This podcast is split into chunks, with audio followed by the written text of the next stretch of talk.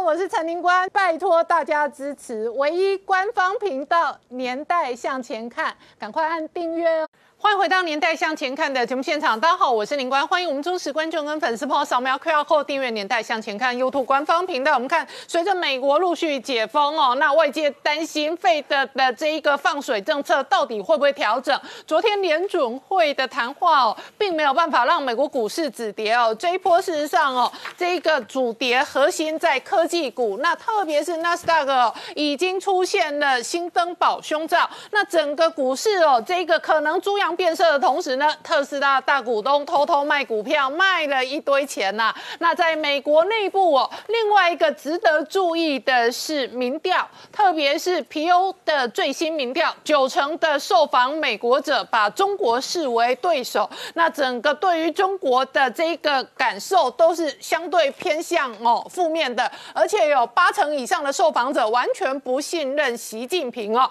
这个呼应的是前天是盖洛普的民调。盖洛普的民调有八成的受访美国人讨厌中国。如果讨厌中国变成美国社会内部的主轴氛围哦，那当国防部长将中国定调为首要挑战的时候，美中关系就注定有所对立跟冲突。而最新的新闻呢，事实上在布林肯跟这个国防部长奥斯汀表态之后呢，短期内也会出访日本哦。美日的军事同盟哦结盟的同时呢，低岛链的导弹网。哦，对准的核心是中国，而北京在召开了两会之后定调，今年 GDP 成长目标要压在六个百分点。那全球的政治、经济、军事会带来什么样的变化？我们待会要好好聊聊。好，今天现场要请到六位特别来宾，第一个好朋友汪浩大哥，大家好；再是财经新闻台北支局长石板明夫先生，大家好；再是台大医师李斌医师，大家好；再是财经专家朱月忠，大家好；再是吴杰，大家好。再是 M 观点的创办人 Mira，大家好。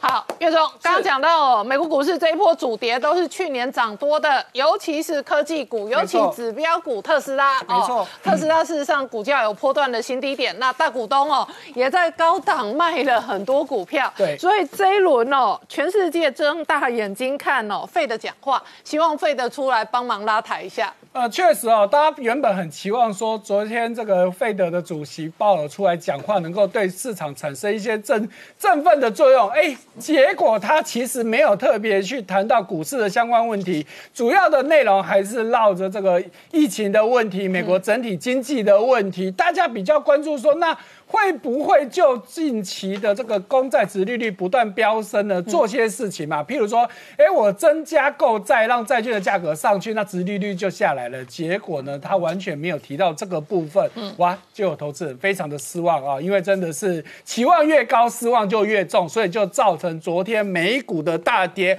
好，所以我们可以看到，在昨天哈，我们就不要只看昨天了，过去这一段时间，我们看到道琼 A 这波回档已经大概将近两百。点哦，两千点左右，不是两百点哦，将将近的两千点左右哈。那道琼，因为我们知道它都是比较传统的这一些产业，所以影响不是那么大。比较大的问题还是在于纳斯达克哦。你看到这一波呢，它从高点回档已经大概一成左右了哈。那如果你再看到其中更重要的，譬如说如果是费半的话，那更惨哦。费半其实已经来到了十三趴左右的回档了哈。那所以呢，在这一波的这样。子的回档之下，哎，有人跳出来说，美国现在出现了一个叫做新风啊新新担保的造造胸罩，哎，这个东西到底是什么东西？它指的是说，你去看到美国的这些到这些指数里面这些重要成分股，如果当其中啊有。超过百分之二点五，在二过去五十二周创新高，但是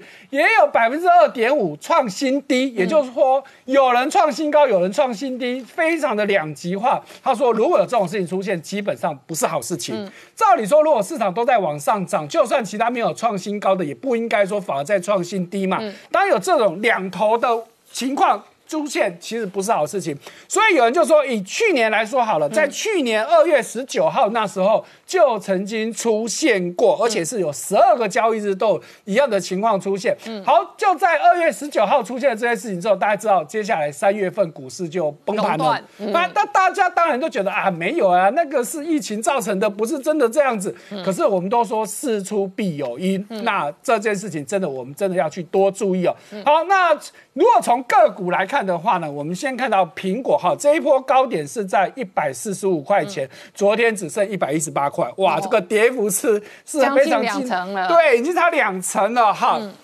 那如果再看到脸书哈，脸书出现高点的时间稍微久一点了哈，那那时候有三百块钱超过，那现在只剩两百五，哎，也大概就是将近两成了哦。好，那再来就是 Google，好，那 Google 稍微少一点哦，最高点是两千一百五十二块哈，现在大概是两千零二十，好，大概就是五六趴左右。好，再来亚马逊，好。高点曾经来到三千五百五十块钱，现在剩两千九百多，好，所以算幅度来说，大概也是一成五有了。最惨最惨的当然就是特斯拉，哈，最高的时候呢是在将近九百块钱，昨天只剩六百出头，以波段跌幅已经四十趴超过了，好，所以呢，这真的是一个大问题哦。而且我们对应去看到，有很多特斯之前都一直在吹捧特斯拉的大股东，哇，现在都在卖。其中一个叫做拜伦的，好。哇，他这一波靠特斯拉真的赚很多钱，因为它的平均成本只有四十几块美金。嗯，好，他原本最高的时候曾经持有大概八百万股的特斯拉，但是呢，光过去半年它已经卖掉一百八十万股了。好，不过它的手头上大概也还有六百万六百多万股左右，还算多了哈。而且因为它成本很低嘛，才四十几块，即便现在回档那么多，而且探就追了哈，所以它比较有恃无恐哦。好，可是，在对应到我们如果再看到哈，也是之前被吹捧的很很多的，就是比特币。哇，这一波比特币也是一样，高点最高来到五万两三千块左右，好，最近呢现在也是一样跌下来，只剩下在四四万六。四万七八左右。好，那当然它的价格波动是非常非常大的。好，那比特币跟特斯拉，哎，之前有个人两个都在吹捧哦，谁？女股神伍德。好，那。之前女股神伍德她的基金哦真的很厉害，以去年来来说，它主要的五档基金。报酬率都超过一百趴哦。嗯嗯，如果说只有一档也就算了，它就五档基金，五档都超过一百趴，金价其实就厉害了。可是今年以来，哎，真的就不行了哈。尤其它最主要的这个 ARK 哦，ARKK 好，抱歉，ARKK 这一档基金，好，光最近回档已经将近四分之一之多了哈。那这档基金呢，最主要是投资一些新创公司的哈。那不只是这一档基金哦，大家可以去看到它旗下的各种基金，哈，譬如说是在做这些新创新创科技的，哎，这个也回档了大概十七趴多。好，好，那再来就是还有去做这个下世代的这个网络科技的，哎，也回档了二十一趴多。再来还有就是像做金。科技的哈，就是三气股部分的，也大概回档了二十几趴。所以 ARK 女股神的 ETF 几乎平均跌幅都在两成以上。对，没有错，都在两成上下。好，那所以说呢，这那主要的原因是他报了很多特斯拉跟这一些新创股。对，他就是他主要，其实你搭到网站去看，他就说他的投资逻辑就跟巴菲特完全不一样。巴菲特就是我们说的价值型投资，可是女股神伍德他就专门投资这种有有新的。这个商机新的新创的这些科技公司，哈，不管是从基因制药、从电动车，再到各个领域，只要是新创或者是像金融科技等等，他专门投资这些。那这些都公司当然嘛，如果你押对宝，真的是涨翻天了。但是反过来，当在回档，就像我们刚刚说特斯拉，因为特斯拉是他所有基金当中持股比重最高的，结果这一波特斯拉回档了四成之多，那当然他的基金就很惨了。嗯，那所以我们陆续看到他好几。几个 ETF 哦，这个跌幅都是比较重的。对，那这一个相对上哦，同样是电动车，巴菲特投资的比亚迪哦，今年就大丰收。没错，因为这巴菲特我们刚刚讲，他跟这个伍德正好是两个完全不一样的投资逻辑哦。因为巴菲特人家是就是回归到基本面，我愿意等嘛。好，就比如说大家最想讲他投资比亚迪，你看他十几年前投资比亚迪，那时候比亚迪甚至一度濒临。破产倒闭。但是他觉得这一定是一个前未来的这个趋势嘛，所以他愿意长报。所以你看哦，他当年买的这些股票啊，就是比亚迪的股票，当时花的金额其实是是只有只有大概几几千万而已。但是就这几年不断的上涨上涨，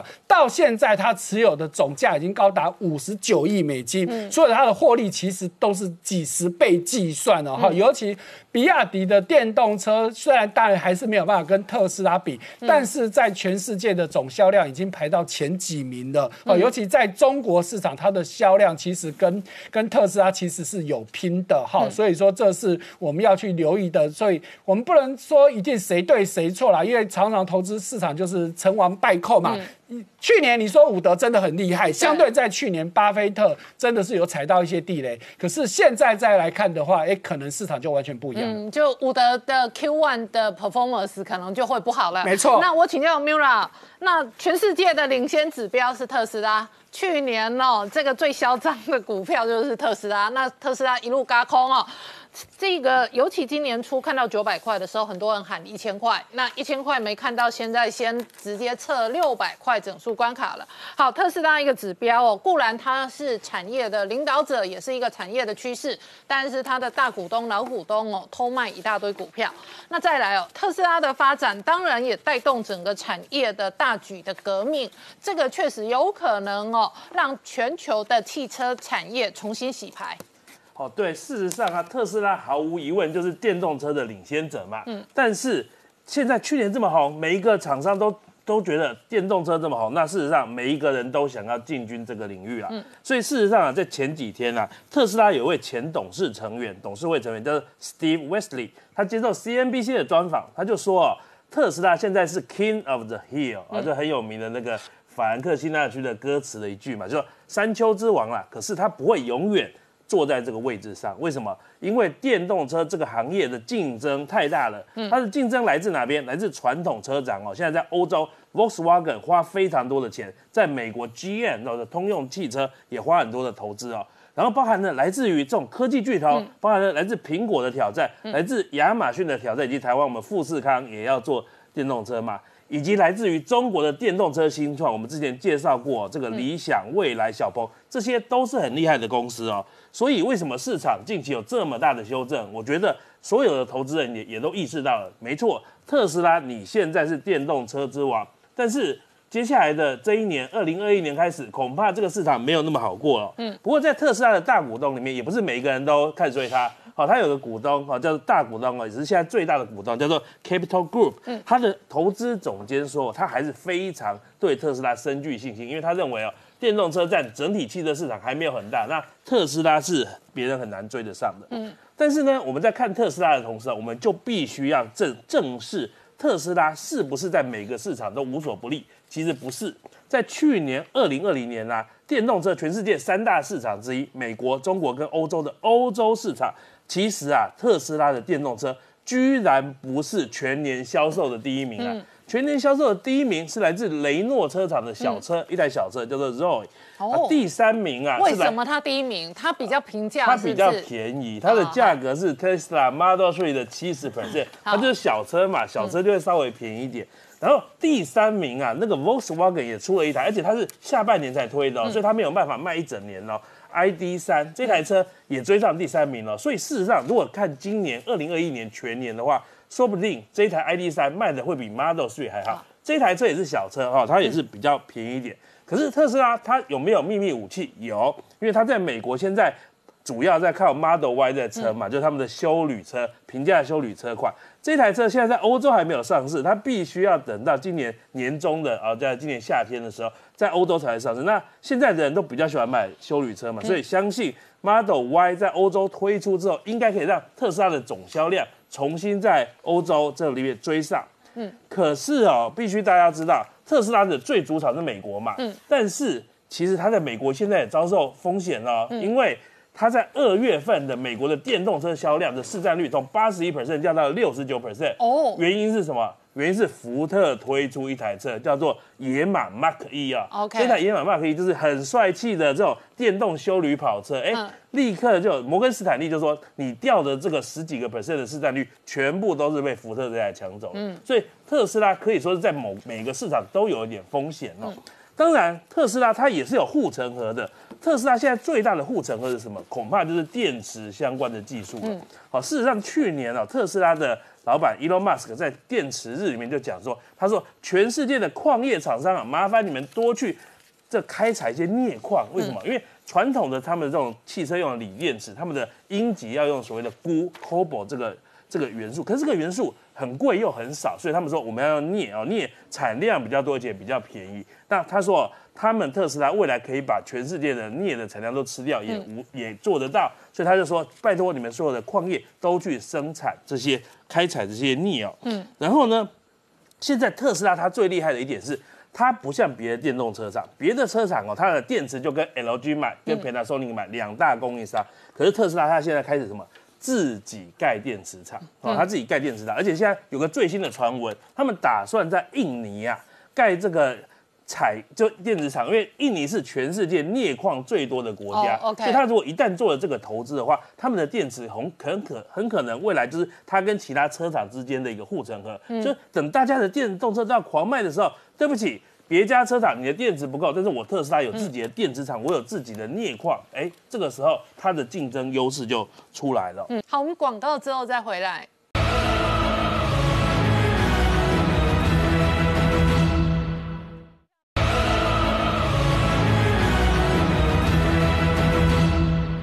回到年代向前看的节目现场，我们今天聊的是哦，这一个北京两会召开的同时，李克强有工作报告，而央视天天大内宣。好，我请教石板明福先，刚刚我播给观众朋友看的是央视哦，接连几天天天推出平语近人纪录片。那刚刚习近平讲的是要扶贫，要共同富裕。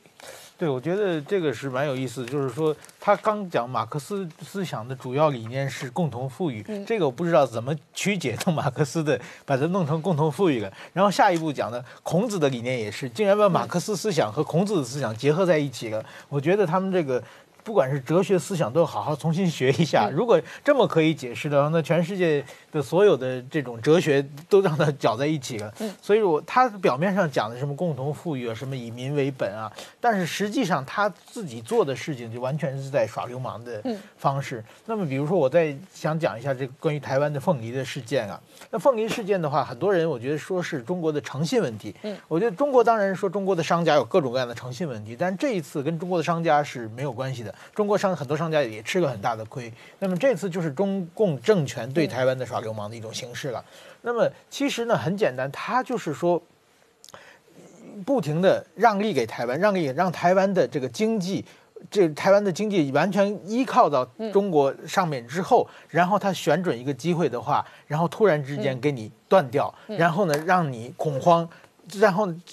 借此呢，让他们这些人呢施加压力给蔡英文政府，然后以达到他们的政治目的。这一招呢，他在很多时间已经用过很多次了。当年用这个陆客观光嘛，也是让台湾的观光业完全依靠陆客，然后很多观光业投资买个很多的大巴车，那个然后买个很多的投资个很多的旅馆，然后突然之间给你停掉，然后让这些业者给政府施加压力。他永远是用用的这套，这次也是很明显，它是一个有计划性的，就是说。呃，怎么说呢？因为凤梨的这个产收获期是三月四月嘛，八个月。对，三月它选选准在你之前，而且很明显，它每年四万多吨的这个产量已经远远超过台湾的消费能力了嘛。对。那么就是说我突然之间我给你断掉以后，看你怎么办？我想他算定的是呢，因为凤梨主要是南部嘛，主要是民支持民进党的地方比较多嘛。这个时候他可能觉得是不是呃国民党某些这个这个台湾的一些。亲共人士给他传递的信息，觉得现在来住啊各方面的这个民进党已经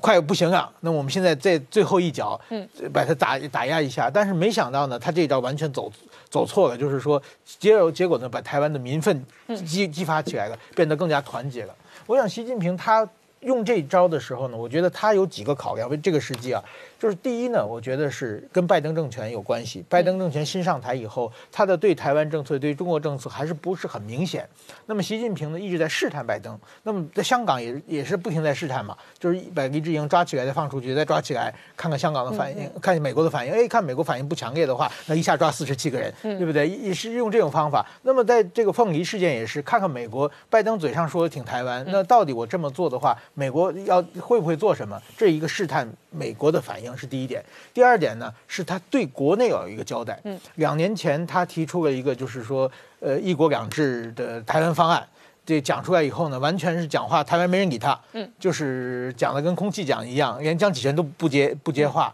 然后呢，最后投票选出来一个八百一十七万票，这很明显他被打脸打得很痛。然后呢，这么多年他一直呢，在这个怎么说对台湾方面问题，他拿不出来新的方案。他马上呢面对两会要召开了，然后呢，明年就是二十大。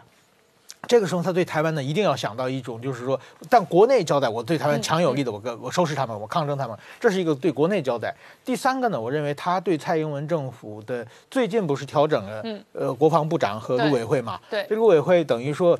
从陈明仁换到了这个邱泰山，从鹰派换成了鸽派嘛，嗯嗯，这表示应该是有所善意，但是说呢，邱泰山的讲话他很不满意嘛，一上来就把这个一国两制和这个九二共识搅在一起，而且这个是直接挑战习近平的权威嘛，所以说其很不满，所以这就有这几个理由的话，他先拿这个凤梨先试试台湾的反应，先把台湾的这个凤梨的农家。呃，收拾一下，这是我想，他是完全是政治一个目的的。但是说呢，这个为什么适得其反呢？这一下呢，激起了，不管是台湾，台湾这次我觉得表现很好，就是包括民进党也买一万吨嘛，呃，一万一万公斤嘛，就是表示就是我们非常支持的。然后呢，在日本，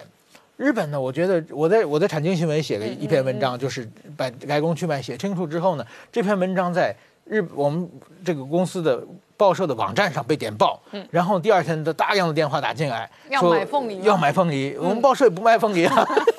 对啊，所以说呢，没办法呢，就找经济部的记者，让经济部记者到处去打电话去联系，他们要读者有问题要回答嘛，到底哪里卖凤梨？这个我给这个我的报道给经济部的记者，他添了很多麻烦，所以，但是说呢，整个在日本的情出现什么情况呢？就是说现在网络上啊有这个台湾凤梨，其实是在日本卖的很少，就是说。台湾凤梨情报在 哪里有卖？哪里有卖？然后去到处去买。然后呢，还有的就是说，我有的人呢，就是说他预定台湾凤梨，现在很快卖空了嘛。预定说下个月到货，嗯，跟订苹果手机一样，哎，对，订的凤梨到货的话，它因为有些凤梨六七月夏天才盛产。对对对，所以说现在呢日本对台湾的这个凤呃凤梨进口，去年是两千呃一百吨，现在今年已经到了六千两百吨嘛，已经将近三倍，今后更呢还会升还会涨。然后日本呢有一个医生，就是他叫高须克弥，这是很有名，七十多岁一个医生，他自己也开医院，但是他作为一个文化人，经常在电视上出现，就是算一个言论的领袖的人物嘛。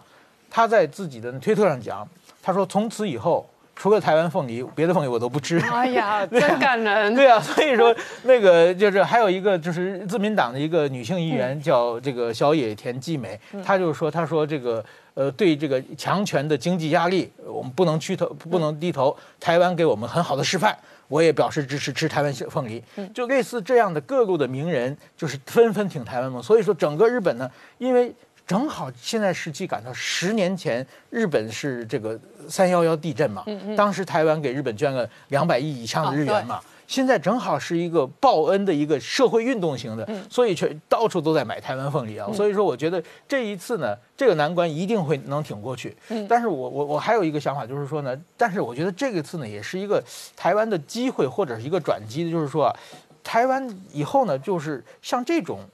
呃，为为什么日本到现在为止它的。台湾凤梨只占总体的百分之二三左右呢，因为台湾凤梨的竞争力并不是特别强，因为它的就是还是比较比较贵嘛。嗯。那么日在日本进口的还是菲律宾的哥斯达黎加的印尼印尼比的，所以台湾呢自己在中国买，它是中国让利给你，是被被依靠的这这种这种这种状态，毕竟不是一个长长久的状态嘛。那台湾要自立的话，就是把比如说日本市场，现在中国免费台湾打个这么多广告，现在全世界都知道台湾凤梨好吃了。那么台湾以后发展高端市场，这个我觉得还很有空间。另外一个就是说，这一次呢，借此机会呢，脱离依对中国这个市场的依赖，更走入国际社会。我觉得这次对台湾来说是一个很好的机会。嗯，那我请教汪浩大哥哦，除了凤梨之外哦，北京确实哦，现在所有对外的动作都相当的强硬。可是，在美国内部哦，这个礼拜就有两个重大民调，一个是盖洛普说哦，八成的受访美国者讨厌这个中国；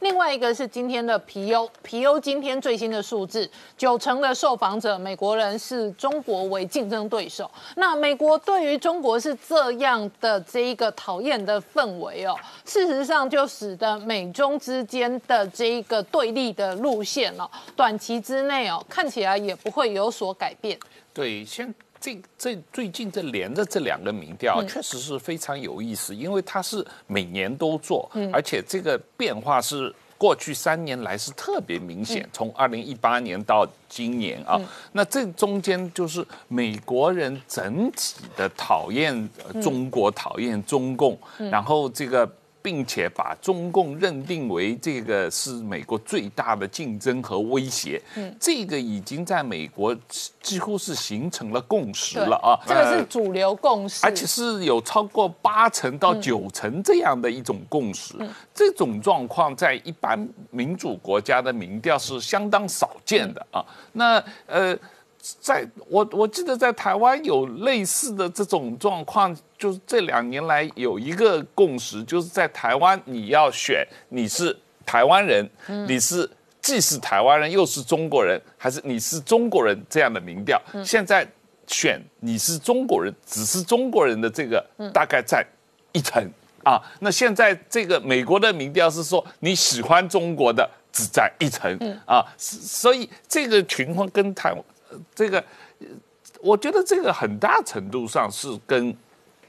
呃，当然跟疫情有关系，但是很大程度上是这个习近平上任以后，中国的这种战狼外交，中国的这种对外的这个呃盗窃这个智慧财产权，然后军事扩张、霸凌邻国，然后动不动就对别人实行制裁的这种作为，大家看在眼里，然后。啊，然后对内的对于这个新疆维吾尔族的这个呃，这个呃 genocide 这个种族啊灭绝的政策，然后对香港的这个呃民主呃的打压，所有这些大家都看在眼里。时间久了，就是这个积累起来。也就是说，这个三年的这个呃这个讨厌中国、讨厌这个中共的整个这个。美国也好，西方国家、全世界的这个情绪，是因为中共的这一连串的政策的积累所造成的。嗯，好，我们稍后回来。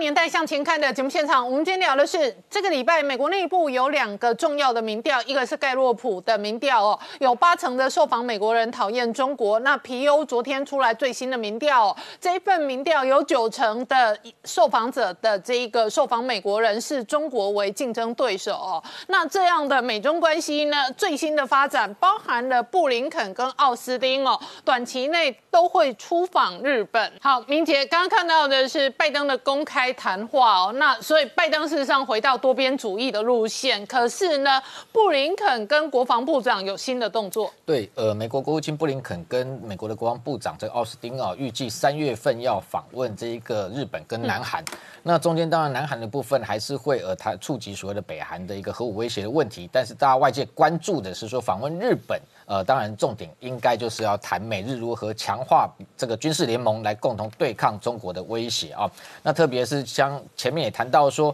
这一个美国可能预计未来它印太司令部要加购大批的一个，不管是反舰飞弹哈这样的高数量飞弹，是不是部署在日本的这个冲绳基地或这个本州哦，那甚至是川普在内呃任内开始就已经进行研发的陆基的战斧巡弋飞弹这一类的一个反制中国飞弹的威胁哈，这样的一些动作，非常都有可能在这一次双方的二加二会谈里面触及啊。那当然我们看到，其实在去年来讲啊，这个美日联合军演的次数其实已经这一个呃。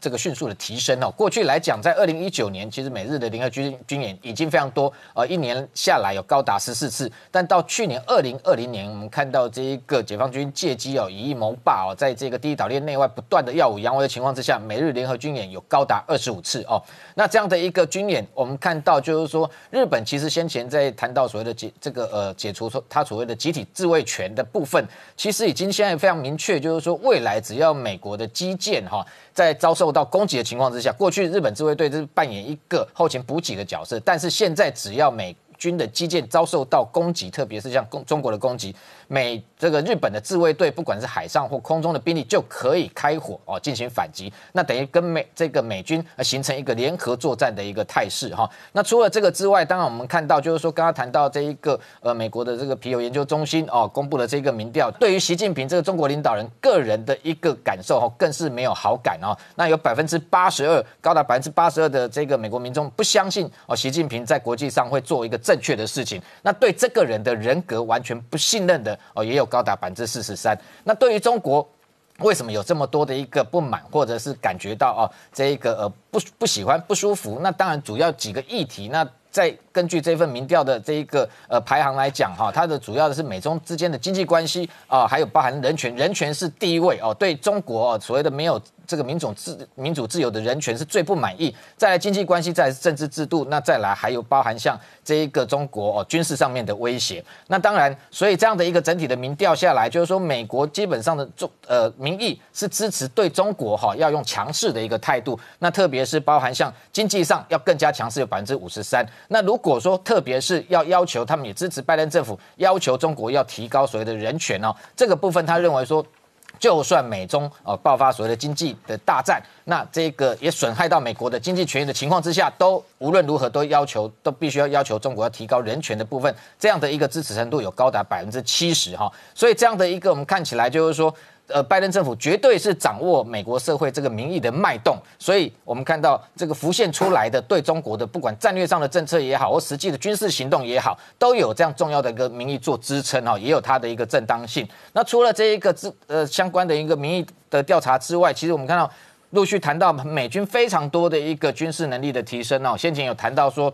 它的一个大型的战略型的无人机哦，开始走向 AI 哦，开始走向这所谓的这一个呃无人操控这样的一个方向。那现在连美军哦，特别是美国陆军的一个战术层级，基本上就是说这样的一个战术的无人机哦，也开始在换装哦新型的无人机。那这个部分呃，他们美国陆军有一项这个叫未来战术无人机的计划，目前正在它的一个本宁堡基地哦进行所谓的这一个等于说在选商哈，在选择。那中间有四型的这个战术无人机哦，那在同时，在这个地方哈进行所谓各型的战术的测试哦，那这个目的就是为了要太除它原本现在用的这个 RQ7 哦黑影无人机，其实已经用一段时间。那现在提出了最新的作战需求比较特殊，他希望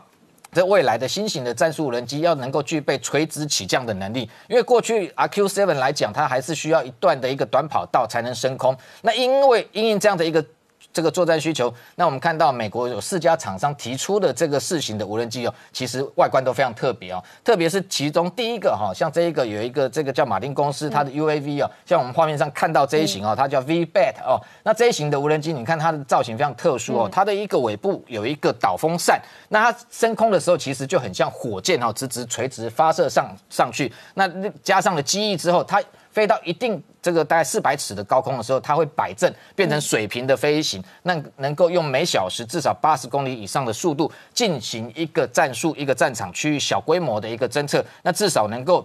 侦测获得二十。里内的这样的一个相关的一个空中的一个或地面的一个战术情资哦，那这个这个在空中的续航能力也能够到达八个小时哦，特别是它是用汽油的一个发动机。那除了这一型之外，另外三型也非常特别哦。另外三型还有个这个叫 Arizona 的呃 Arizona HQ 啊，那还还有一个这个叫 FVR 九零，还有个叫这个呃第四家叫做 Jump 二十哈。那后面这三家的一个战术无人机，它的一个外观其实跟我们国军过去陆军啊现在转移给海军使用的这个瑞恩无人机外形有点相似哈。那不过它中间最特别是我们刚刚谈到它的要求是必须要垂直起降。那过去来讲这样的一个定义无人机，它基本上都一定要跑道。那它如何垂直起降？我们看到它在它的这一个四个它的翼面。这个加上了这个旋翼，也就是像这个我们一般商用无人机能够哈用旋翼的方式垂直起降，那升空到一定的一个高度之后再向前飞行，也就是说它这个透过这个旋翼加固定翼这样的一个混合设计哈，然后它符合这样子能够自动起降的一个性能。那当然这几型的战术无人机未来也会慢慢导入 AI 的一个能力，那特别是它的静音效果都比现在的这个 RQ7 要更强，那部署的时间要缩短至少三分之一。以上，所以这样的一个战术无人机的研发，我们看到这个美国从外交、从这个军事、从战略层级一路到战术层级，从飞弹部署到无人机，全面的在对中国进行围剿。好，我们稍后回来。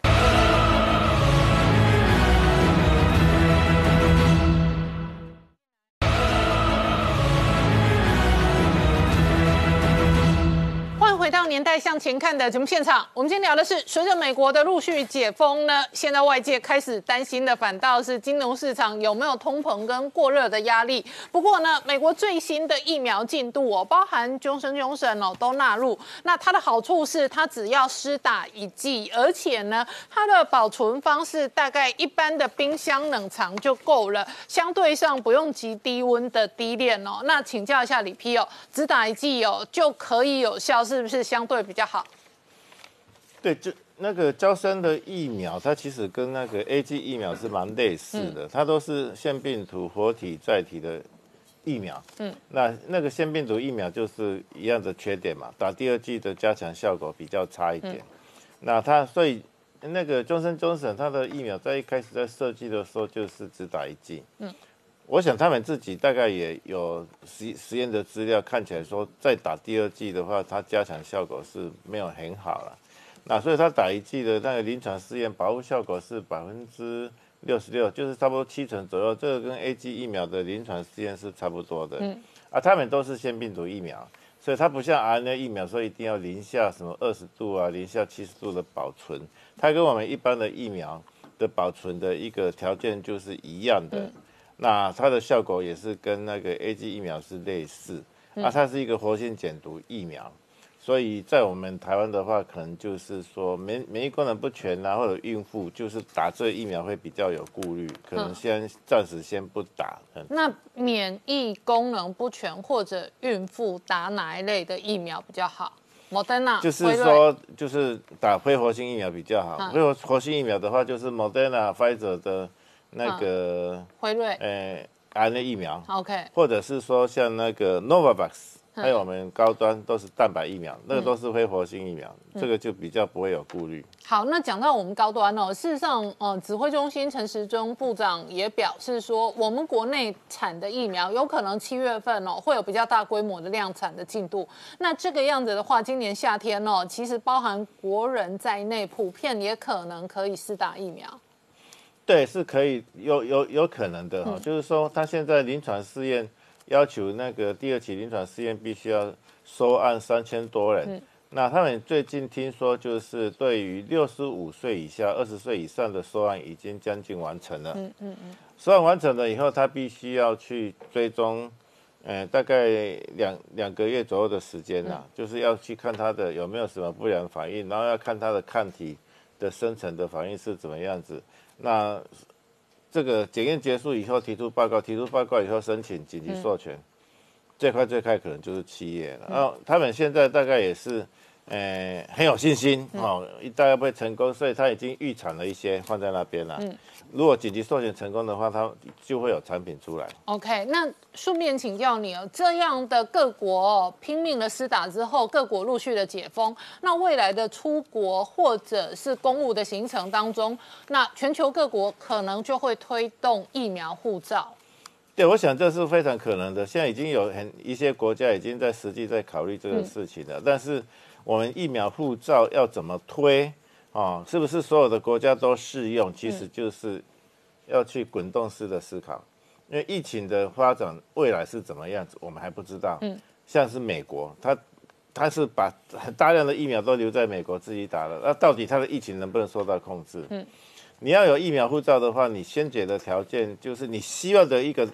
那个做法，就是说你不必再居家检疫十四天，可以自由的通行。可是你还要看啊哈，如果说美国还是三不五时会有社区感染。啊，这样有疫苗护照的话，说不定你进入美国是可以。可可是从美国回来的时候，我们是不是可以让让他完全是放心？因为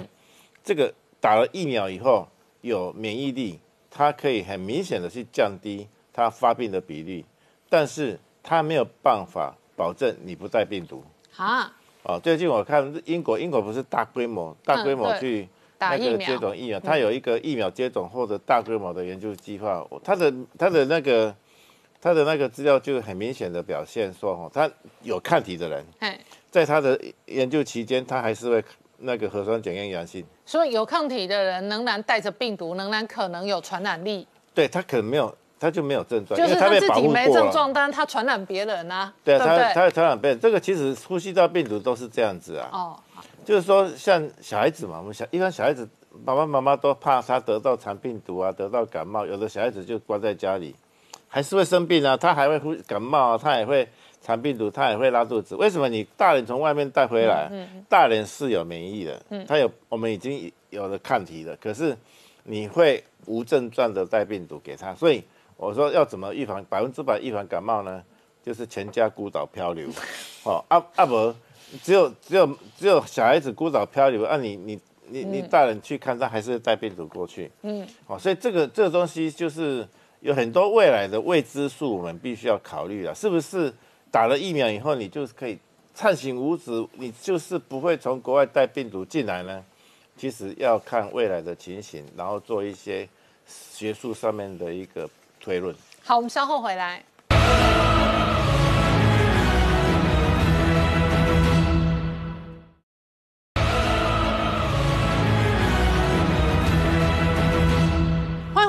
年代向前看的节目现场，我们今天聊的是哦，北京这两天召开这一个两会，那李克强有一个重要工作报告，这个报告把 GDP 的目标定在六趴。好，那我们首先先注意到，在去年其实中国是有谁第一次没有提。GDP 目标的，好，因为当然他们的理由是因为发生了新冠疫情，所以他们没有定这个目标，所以今年定了百分之六，那这百分之六到底较高还是较低呢？那去年中国全年是成长二点三，啊，但是有疫情的问题，我们就不去比较，所以我们去比二零一九年，二零一九年的成长率是六点一，嗯，哎，所以就在告诉你，我们就把去年撇掉不看，其实告诉你中国的经济还在往下，这是第一个要注意到的。那再来还有我注意到了。就是他的失业的问题，好，那他现在是提到说，哈，那其实不同媒体有不同说法，有人说是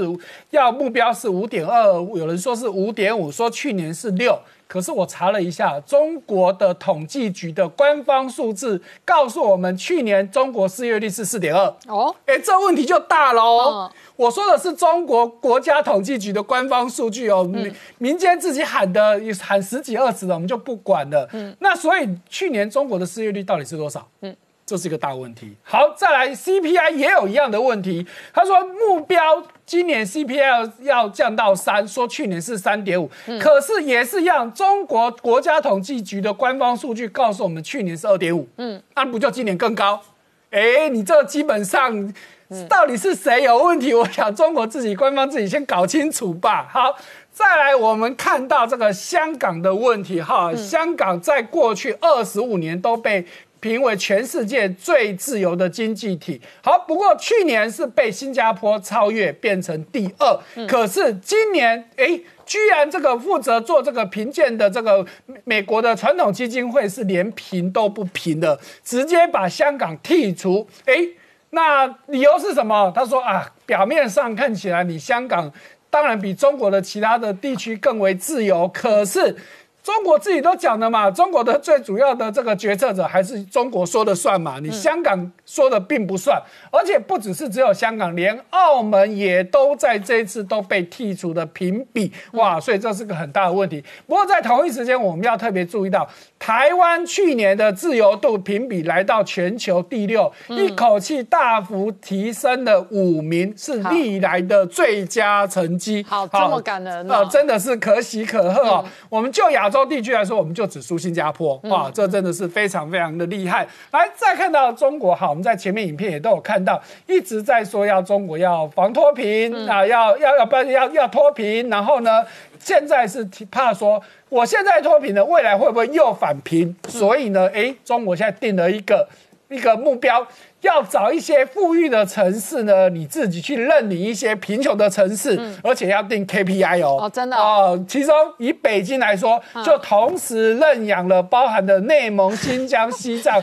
青海、河北等等七个地区。哦，从内蒙到新疆、西藏、青海哦，是的，哈、这也真的是蛮特别啦。从正面一点来看，其实不是。不是是好事情呐、好那就看你能不能做得到了。好，那另外一方面也提到说，嗯。为了脱贫，中国过去八年已经花了七兆新台币。嗯，好，就他们公布的数字说，已经让一亿人脱贫。不过有很多的媒体都说，你这个标准，你所谓的脱贫的标准，其实太低了啦。好，而且中国还要说，二零三五年要全面富裕。好，这我们就等着看吧。来，再看到，哎。中国的前财政部长楼继伟哦，真的是吃了诚实豆沙包啊！说什么呢？说中国现在的财政是极极严峻，而且他列出来了一大堆的问题。好，从经济成长放缓，然后收支矛盾、人口老化、地方债务越来越严重。哈，这是国内的问题。那面对国外的，就是美洲贸易战、新冠疫情，然后各国的货币政策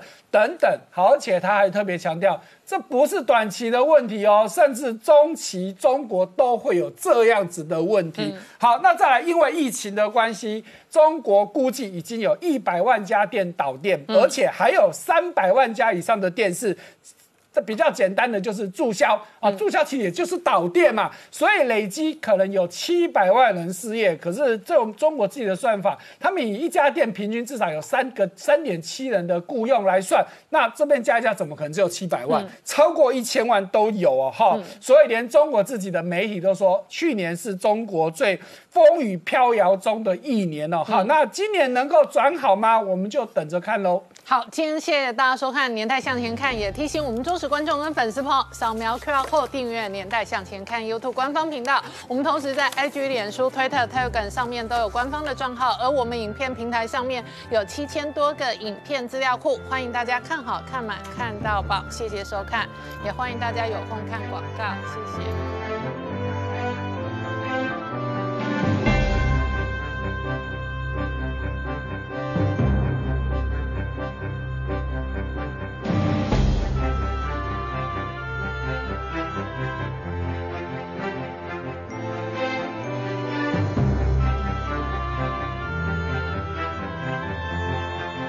我是陈林官，拜托大家支持唯一官方频道《年代向前看》，赶快按订阅哦。Hello，我是陈林官，拜托大家支持唯一官方频道《年代向前看》，赶快按订阅哦。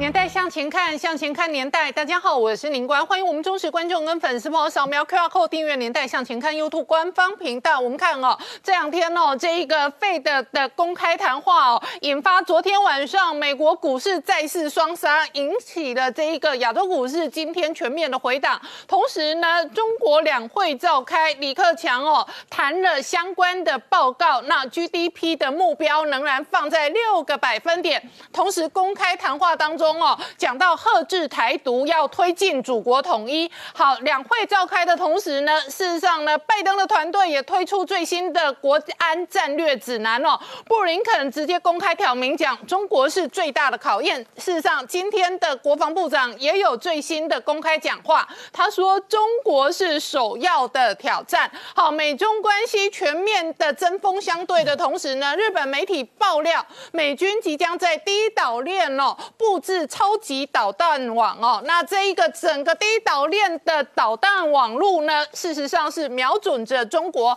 而中国在南海上面的所作所为也引来了美军机哦。光是二月份穿越南海就高达七十多架次。好，美中关系演变的同时，会带来什么样的政治、军事、经济的变化？我们待会儿好好聊聊。好，今天现场要请到六位特别来宾，第一个好朋友汪浩大哥，大家好，再是财经新闻台北支局长石板明夫先生，大家好，再是台大医师李炳宇医师，大家好，再是财经专家朱月忠，大家好，再是吴杰，大家好，再是黄世聪。大家好。好，世聪刚刚看到的是李克强今天的两会工作报告哦，那其中提及台湾的部分仍然是遏止台独，而且要推进祖国统一。没错，事实上这个李克强的报告大致上来说是老调重弹的，包括说像在港澳方面来说的话，坚持一国两制啦、港人治港啦、澳人治澳、高度自治的这个方针。那事实上说一套做一套，譬如说像这几天这一次的这个两会就会通过香港的这个选举法的重新的再再调整嘛，甚至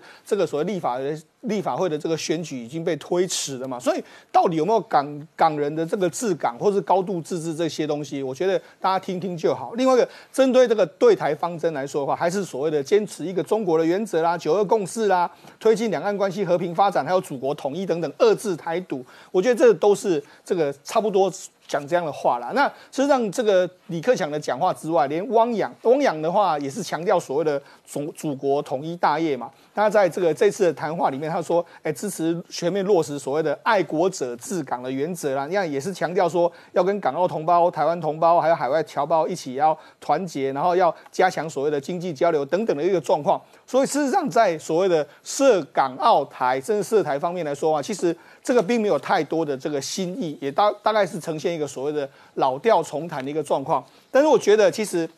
大家比较反的比较有意思的是，在两会的开会之前呢，中美之间呢似乎是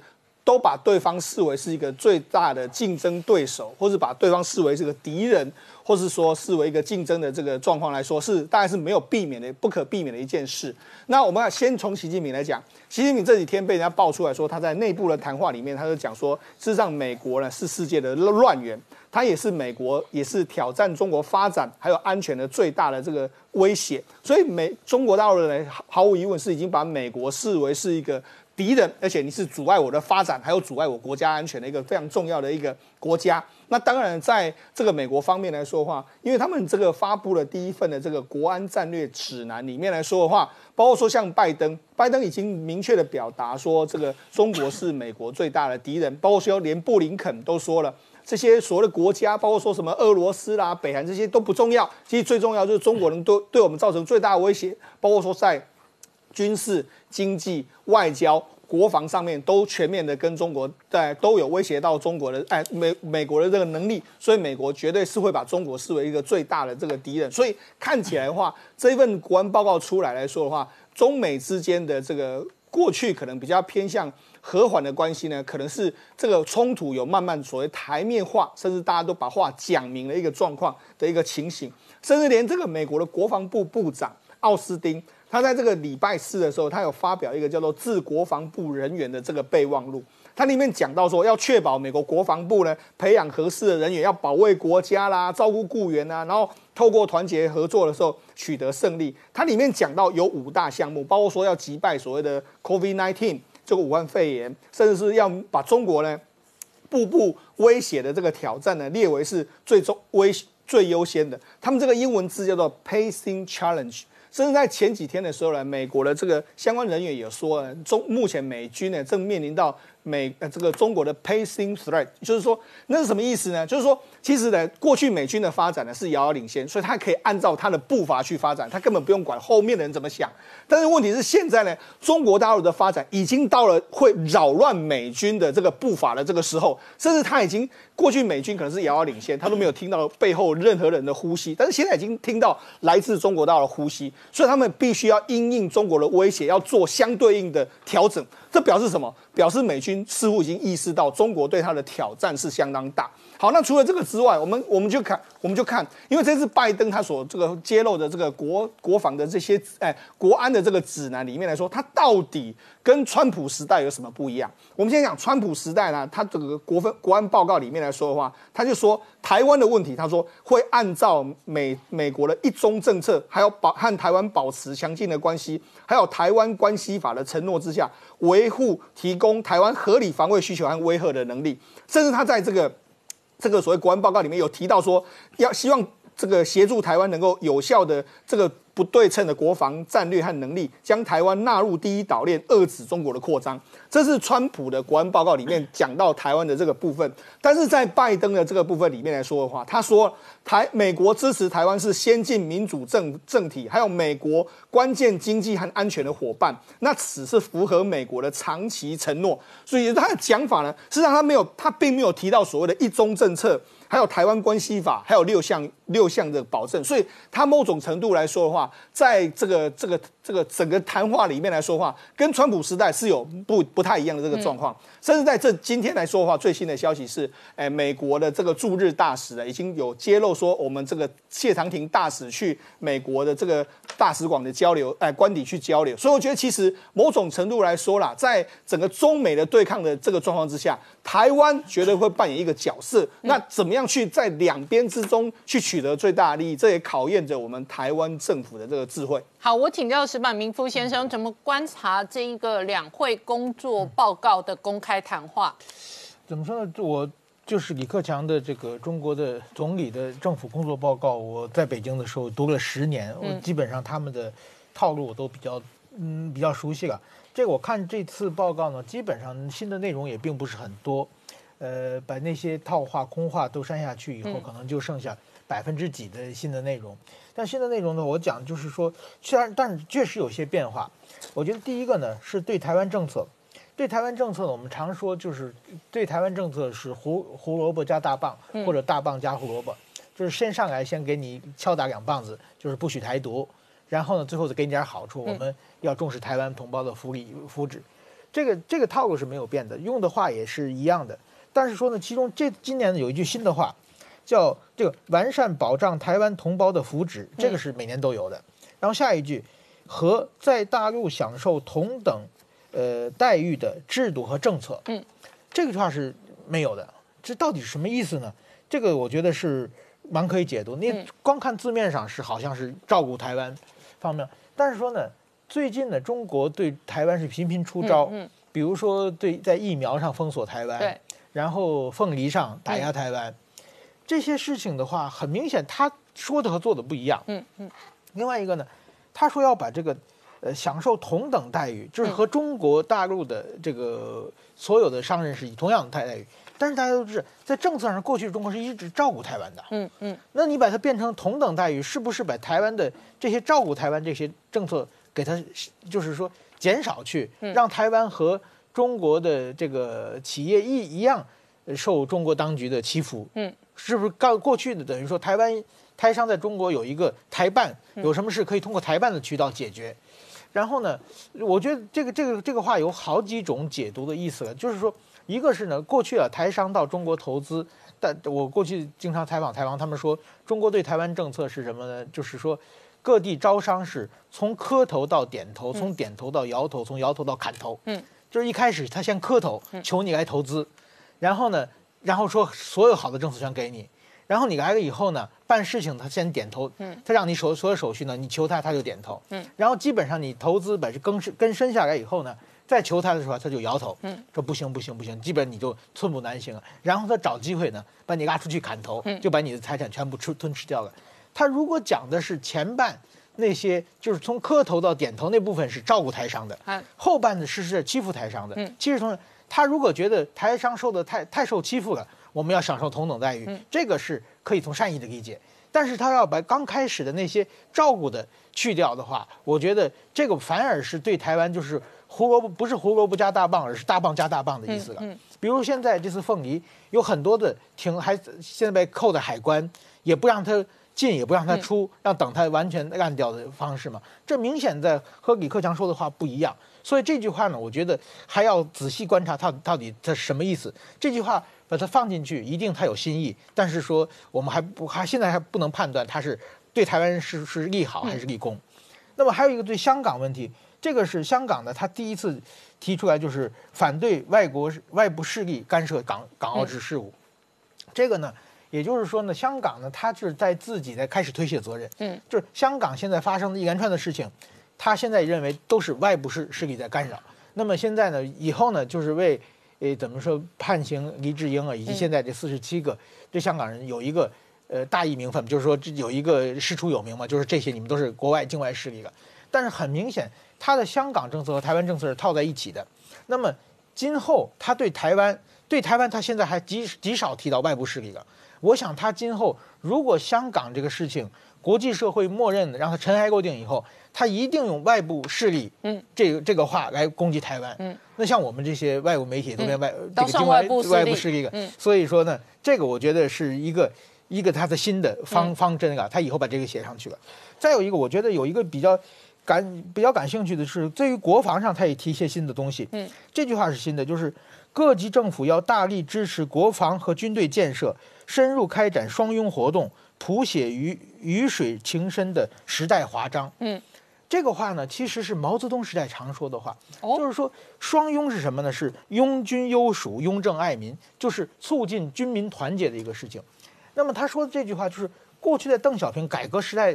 改革开放时代，其实军队并不是很重要的，所以这种这种拥军这些东西呢，是在中国政府已经提的越来越少了。他这次提到各地政府要大力支持国防和军队建设，什么意思？就说明现状的很多政府是不支持的。哦，好，他不支持他把这个放。所以说呢，另外一个呢，军让让全民拥戴军人的话，这个呢，就是说简单就是习近平的强军政治、习近平强军思想，也就是北韩的现在搞的是先军思想，就是一切以军事为优先的这种迹象再次回到了，这是毛泽东时代的但所有的中国政治人物的口头禅。这次再次回到了这个两会的政府工作报告上的话，就说明中国又要往毛泽东时代这种先军思想的时代慢慢的靠近了。这我觉得是这个今后我觉得还要注注注视这一点。好，我们稍后回来。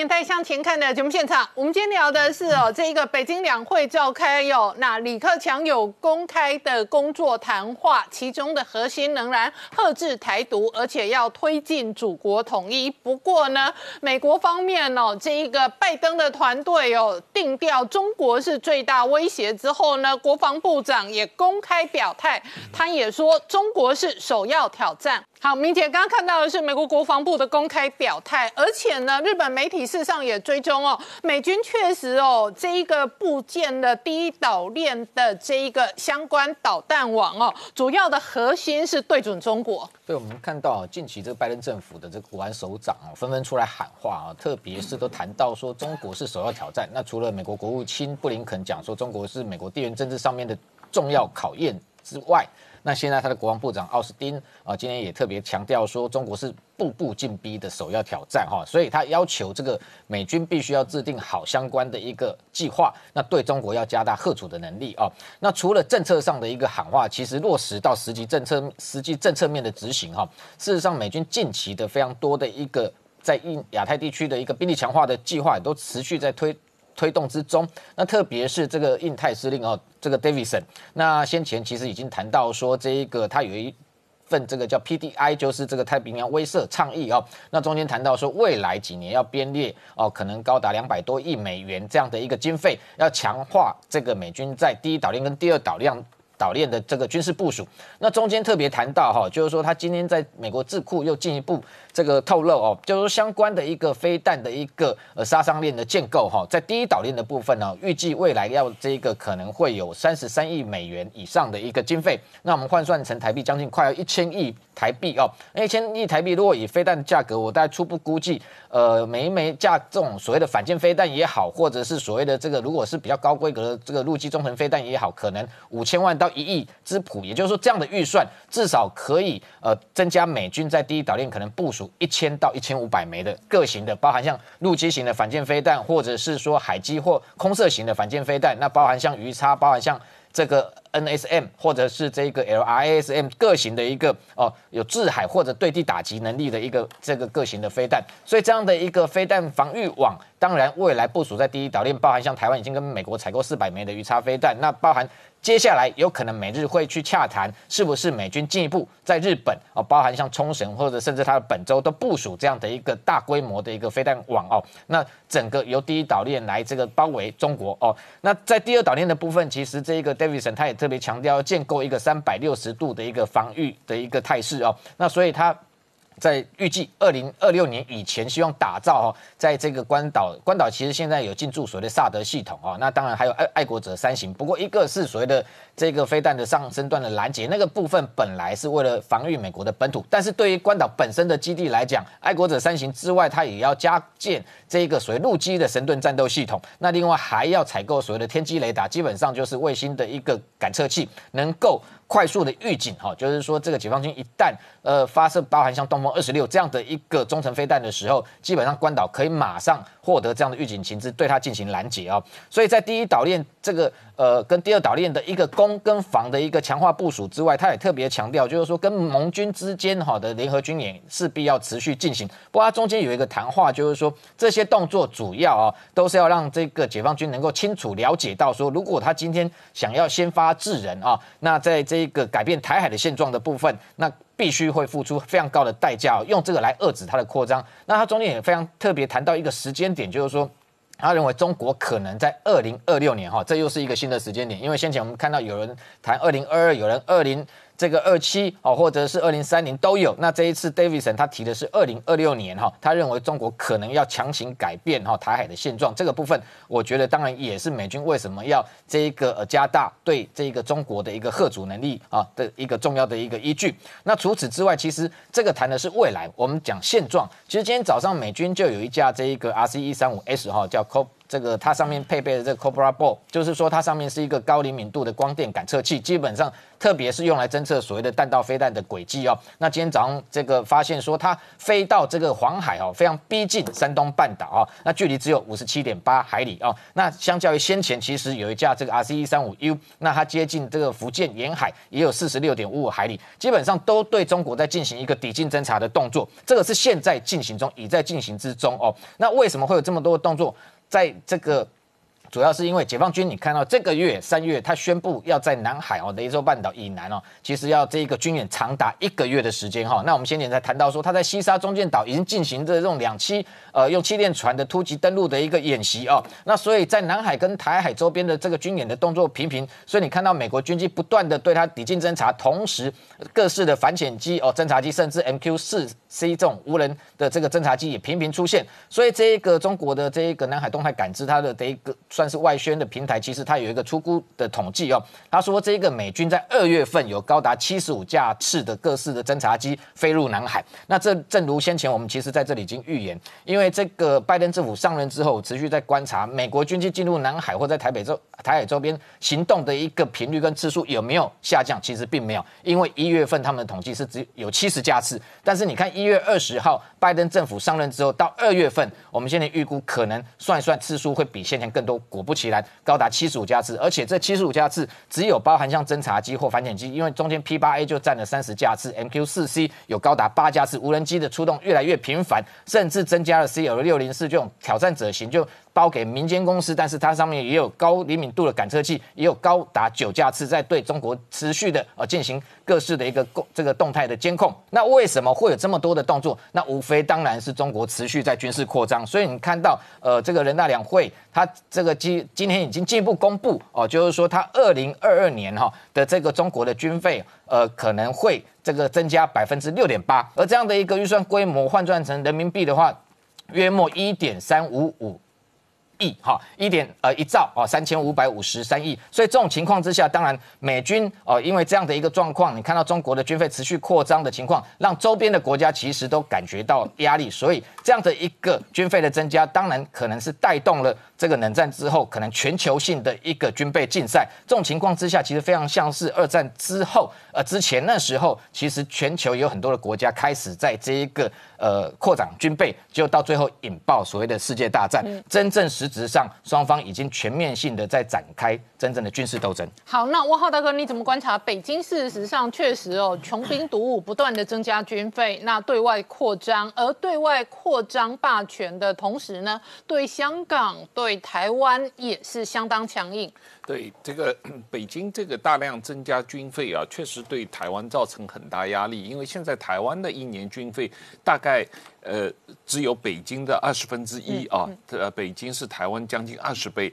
那而且北京不光只是军费，它有很大一块叫做维稳的费用。那个维稳的费用里面有很多是。公安、武警，武警只实际上是一个准军事单位，它是属于中央军委直接管辖的。那前一段时间我们有谈到中国的海警法，它也是武警的一部分，是受中央军委直接管辖的。所以他们的费用啊，还不一不在这个中国的军费里面啊，是另外一笔费用。所以这个实际上中国在这方面花的费用是大台湾好几十倍哦。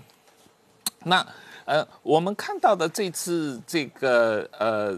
两会里面，在台湾问题上的讲话，到目前为止确实是老调重弹，没有太大的新意。但是我同意刚才石板说的那句话，要值得注意，就是所谓要完善。保障台湾同胞福祉和在大陆享受同等待遇的制度和政策，台湾同胞在大陆享受同等待遇啊，这个事情是确实是两方面都有啊，就是实际上你就有可能要在大陆交中国的税，你就要你以前台湾有很多人去中国投资和工作嘛，他们实际上是一部分是交。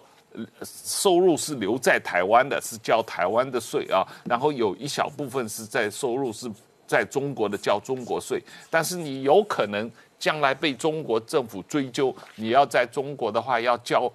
中国税，所有的收入，这个实际上是有很大负面影响的。那另外一方面，这个这一次呃，李克强也讲，他要积极的想办法加入 CPTPP。这一个的话，呃，如果真的他能够抢在台湾之前，呃，加入 CPTPP 的话，那当然对台湾会有很负面的影响啊。那现在台湾在这个问题上确实是被国民党卡住，这个有很拖累了台湾这个加入 CPTPP 的进展。嗯，好，我们稍后回来。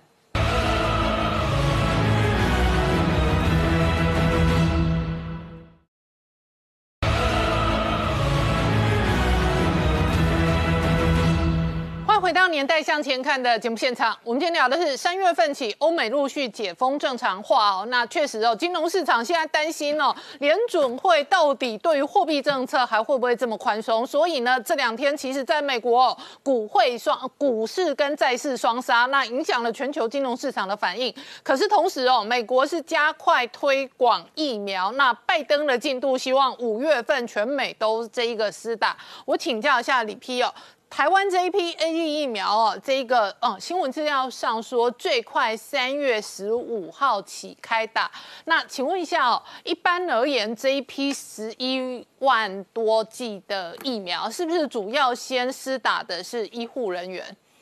对，我们的那个疫疫苗的接种的顺序哈，跟其他国家不太一样。嗯，因为其他的国家都是陷入火海之中，嗯，都有社区感染，大规模社区感染。所以他们会把他们除了医护人员以外，他会把那些容易重症死亡的列为第最最优先。嗯，就包括有潜在疾病的啊，六十五岁以上的那个老人这些。嗯，但是台湾是没有，一直都没有社区感染，也没有本土流行，所以我们这个老人其实是没有没有接触到病毒的风险。有接触到病毒风险的，就是第一线的人，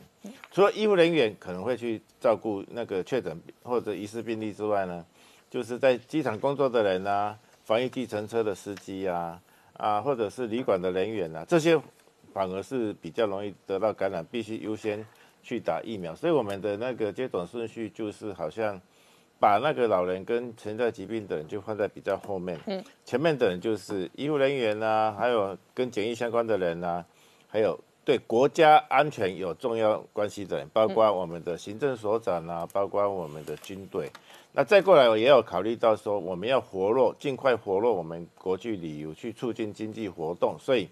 有必要的时候去国际旅游的人，也是可以比较早一点打到疫苗，像是奥运选手啊。外交人员啊，或者是重要的商务人士。嗯，那李皮，另外请教你哦，A G 疫苗有几个新闻哦，在南韩出现几个施打后死亡的案例，所以外界哦现在阅读到的主要的哦国外媒体新闻资料当中，相对上好像辉瑞跟莫德纳的效率比较高，而副作用没有 A G 高吗？对，这个死亡的案例是我们本来就预期会发生的，为什么呢？因为你不打疫苗的时候，每个礼拜就是一定会有一定的死亡率。嗯，有的人病死，有的人就是老老老了以后出现问题。那你打了疫苗以后，总是会有一些时间上先后的关系，可是它其实没有因果关系。嗯，哦，所以这个死亡率是可以预期的，但是我们不认为它有关，因为第一个从学术上来讲，它不不会不会没有什么理由说打一个疫苗这边发炎你就死掉，就好这个。你又打一个疫苗，这边发炎，啊，你就突然死掉，就好像说你有一个伤口，嗯，啊，也没怎么样，也没败血症，你就突然死掉，因为这边在发炎。我们的免疫系统没有那么烂嘛，没有说让你让你自自己会自残这样子。啊，第二个是说你打了疫苗以后出现什么案案例哈，包括死亡啊，或者是怎么样，你都必须要对照研究，嗯。啊，就是你要跟背景值，你要不然就是跟没有打疫苗的去做对照，要不然就是跟背景值，就是还没有打疫苗之前的死亡率去做比比较。嗯，以前我们每每年，哎，每个礼拜我们台湾的健保资料库，每个礼拜大概三四百个人会得到会有神经麻痹啊。哦，OK。啊，你打了疫苗以后神经麻痹，你如果没有超过那个背景值，发生率没有超过背景值，你不能说它有关系。一个疫苗会会导致死亡。在几天之内导致死亡，一定就是过敏性休克。只有这个学术上只有这个那个病理机制，它有可能会产生那么严重的副作用。如打，所以你如果看到新闻说打了疫苗以后突然，嗯，什么脸色嘲讽、血压血压下降，一两一两个小时之内就过世，这个有可能。有可能都是过敏性休克。那个发生大部分都是很快的。嗯，那至于那个保护效果跟副作用的问题呢？我觉得目前我们。可以看到的疫苗，包括莫德纳疫苗、RNA 疫苗、辉瑞疫苗、RNA 疫苗，还有一个 A G 疫苗是腺病毒载体疫苗，这三个是不良反应其实是差不多的。嗯，不一样的就是说，那个 RNA 疫苗就打第一剂的的副作用呢，会比打第二剂来的少一点。嗯，它越打那个副作用越高，发烧的比例比较第一剂比较少，第二剂比较高，因为它好像是会促进它的免疫功能。越打它的免疫反应越强，嗯，那 A G 疫苗是活的哦活体，所以它打了反而是相反，越打副作用发生率越低。第一剂打了可能百分之十几会发烧，第二剂打了可能不到百分之十会发烧，嗯，因为第一剂打了以后，它会产生腺病毒抗体，会综合掉这个第二剂的腺病毒载体，然后使得第二剂的免疫反应、发炎反应可能会稍微低一点，嗯，好，那不过整体看起来这两个。疫苗的不不良反应发生率都是差不多了，大概百分之十几，平均百分之十几会发烧这样子。这有效性的话，哈，其实也很难比较，因为它受那个试验的地方是不太一样的。有效性是不是施打后的一段时间再去哦抽血验它的抗体，才能哦去验证它有没有他们是做第三期临床试验，他就是直接去看说有打疫苗没打疫苗的人，暴露在病同样暴露在病毒的条件之下。它发病率有多少差异，这个叫保护效果。也就是说，呃，莫德纳跟辉瑞疫苗，它都是保护效果百分之九十五左右。就是说，你打了疫苗以后再暴露到病毒的话，九十五 percent 会被保护住，OK，只有百分之五会被感染到或者产产生症状。那 A G 疫苗的话，它平均看起来就是七十 percent 左右的保护效果，有一点差。可是问题是，它的那个它在英国的保护效果其实是百分之九十。嗯，那它现在已经大规模在英国大规模打，他们也有做疫苗接种后的一个保护效果的评估，也是差不多百分之九十左右。嗯，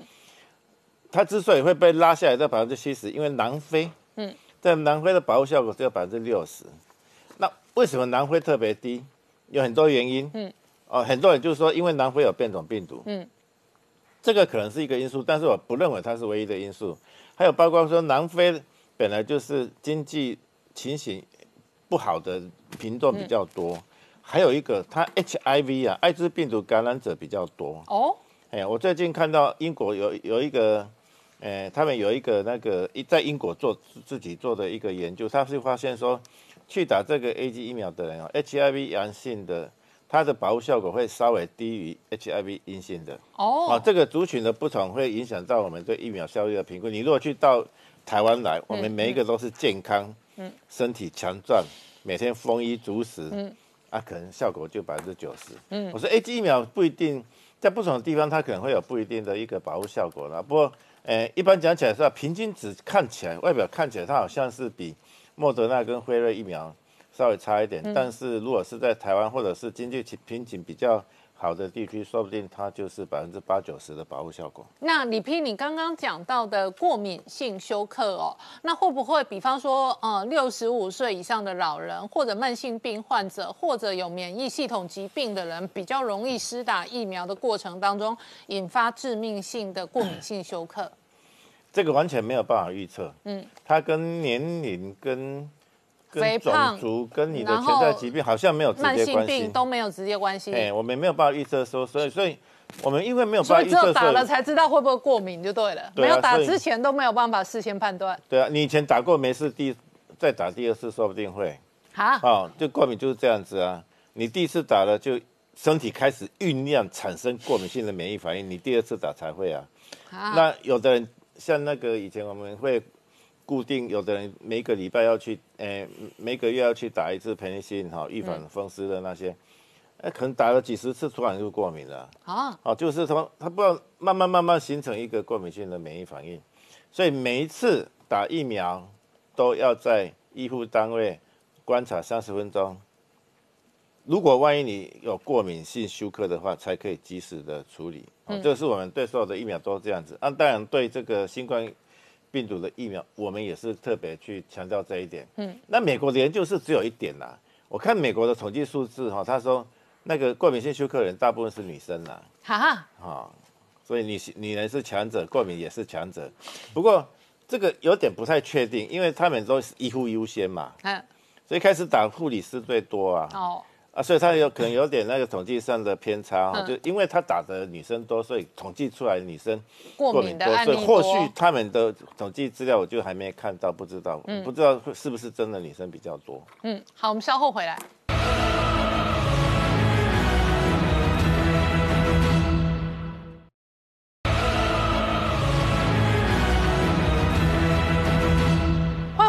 向前看的节目现场。我们今天聊的是，随着解封之后呢，这一个全球金融市场呢，可能有明显的猪羊变色的这一个趋势哦。以美国来讲，这几天哦，美股持续重挫，而且相对疲软。那特别昨天晚上费的的这一个公开谈话，并没有办法大举的拉抬市场的信心哦。那这也影响了台股的股价表现，而且月中台股的投资人担心哦，中心到底会不会被松绑？于是呢，联电、台积电跟半导体的压力比较大。好，我们先从昨天的美股看起哦。昨天美股啊，坦白说，我个人看起来其实跌得蛮冤枉的。怎么说呢？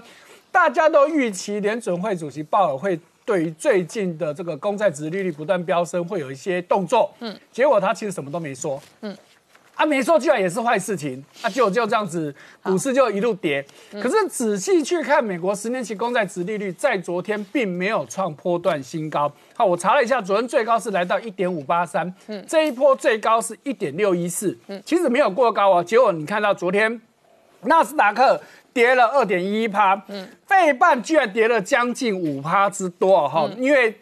投资人的解读是因为，如果这个公债值利率往上的话，对科技股的影响会很大。好，我也不晓得这个逻辑到底是怎么来的，反正股市就是这样子跌得莫名其妙。我个人觉得是比较多，因为是科技股之前真的是涨太多了。好，所以对应到今天的台股，哇，今天开盘真的是大杀盘哦，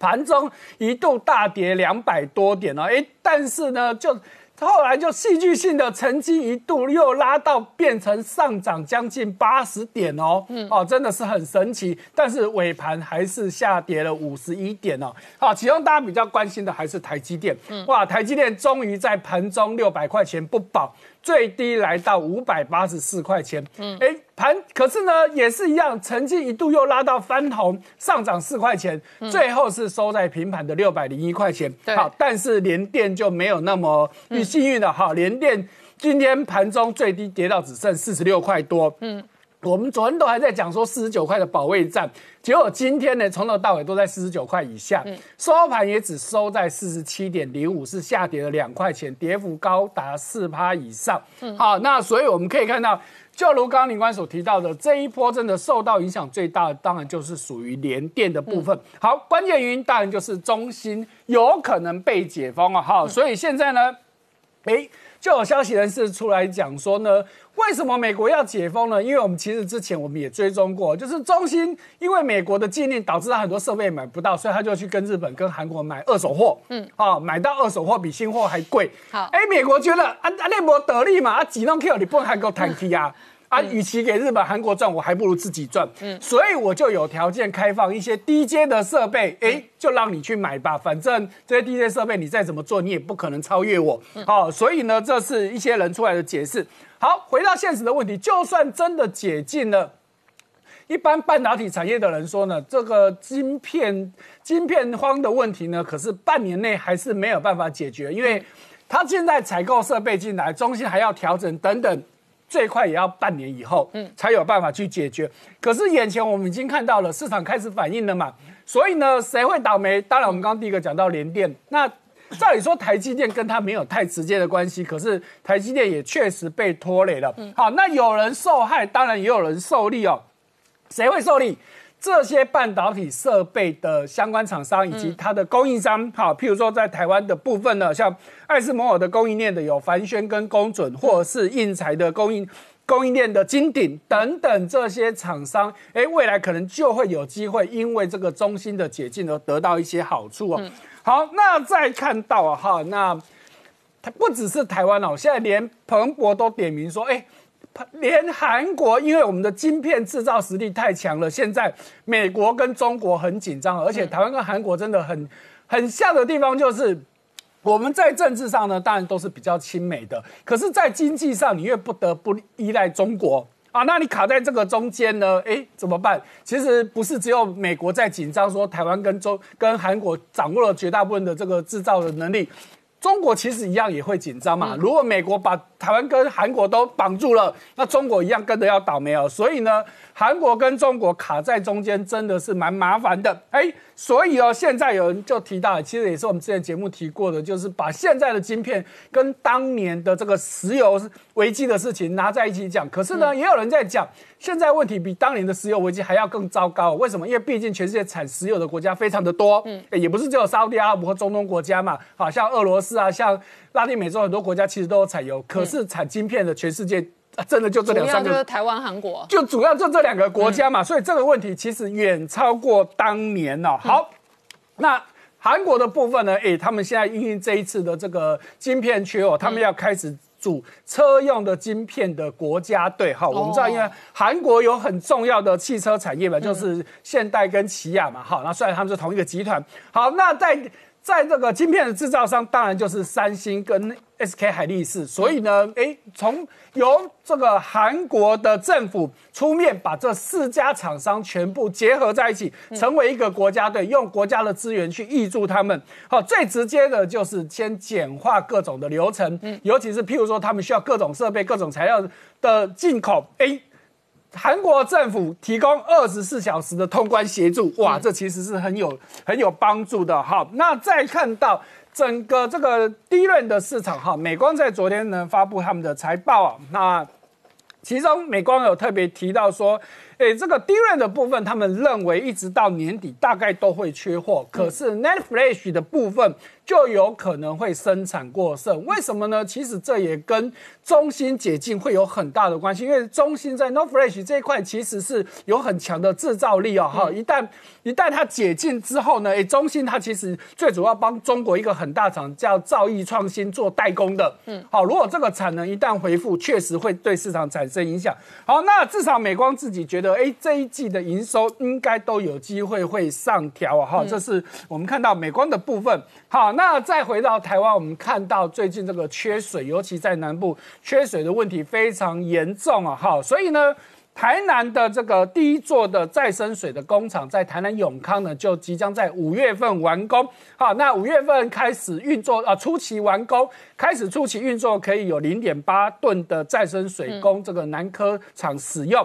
好，那未来会在安平、在仁德都还会再建两座的再生水厂。好，那除了这个政府在主导了之外呢，台积电也自立自强，他们也要自己建一座再生水厂。嗯。好，而且哦，台积电这个厂规模就大很多哦。台积电预计在一百一十三年可以完工，它一旦完工的话，它可以供应八点三万吨。哇，这时候台积电就觉得，与其靠政府，还是自己来比较快一点呐。好，所以呢。但不管你要建再生水厂，这个都是缓不济急啊，因为眼前真的是水情告急哦，所以呢，大家都尽可能的节约用水哈。其中台积电、联联电他们说，他们都已经要派水车去载水了哈，再怎么省都没有用了。哦好，这是一个很大的问题哦。好，那当然，既有的水，那当然就要很珍贵的使用。像以台积电来说，他们说他们的一滴水是可以重复使用三点五次。嗯，哦，这还不够厉害，最厉害的是群创，群创一滴水可以用七次，这么厉害。哦，其实还不够厉害，他们在台南的五厂是更厉害的。